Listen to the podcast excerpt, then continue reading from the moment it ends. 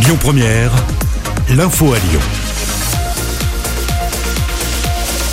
Bonsoir à tous. Dans l'actualité ce lundi, 240 milliards d'euros, c'est l'addition du quoi qu'il en coûte en France. Un montant communiqué par Bruno Le Maire aujourd'hui qui a permis aux entreprises de traverser la crise sanitaire. Le fonds de solidarité sera d'ailleurs supprimé le 30 septembre, sauf en Outre-mer. et laissera place à un soutien au cas par cas pour les entreprises encore impactées à partir du 1er octobre. Si vous travaillez dans un établissement qui accueille du public, vous devez vous munir du pass sanitaire dès aujourd'hui. Il est obligatoire par exemple dans les bars et cafés, les cinémas, les salles de sport ou encore les salles de jeu. Cela concerne 1,8 million de salariés. En cas de manquement, c'est une amende de 135 euros. Les salariés euh, ne risquent pas de licenciement, mais ils pourront être suspendus sans solde.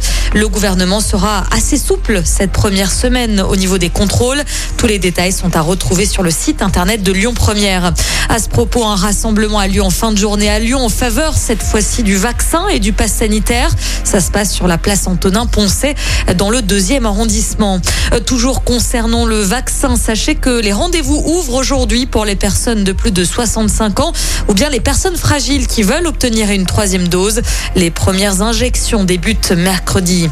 Dans le reste de l'actualité, retour sur cet incendie mortel près de Lyon ce matin. Un homme d'une soixantaine d'années a perdu la vie à Champagne au Mont d'Or. Le feu s'est déclaré dans sa maison vers 5 heures. Une enquête a été ouverte. Euh, plus de 3 millions d'euros d'aide de la part de l'État pour 650 exploitations de notre région Auvergne-Rhône-Alpes touchées par des épisodes de gel.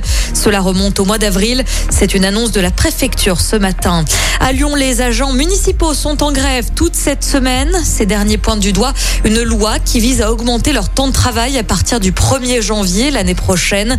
8500 employés sont concernés. Cette grève pourrait donc impacter cette semaine les bibliothèques, les crèches ou encore les cantines scolaires. Dernière journée de perturbation sur euh, les routes. La rentrée des classes est dans seulement quelques jours et les vacanciers prennent euh, le chemin du retour. La circulation est classée orange aujourd'hui dans notre région et sur toute la France. Et puis une quatrième médaille d'or pour euh, la France aux Jeux paralympiques de Tokyo. Elle a été remportée en paratennis de table par Fabien Lamiro. Écoutez votre radio Lyon Première en direct sur l'application Lyon Première, lyonpremière.fr et bien sûr à Lyon sur 90.2 FM et en DAB+.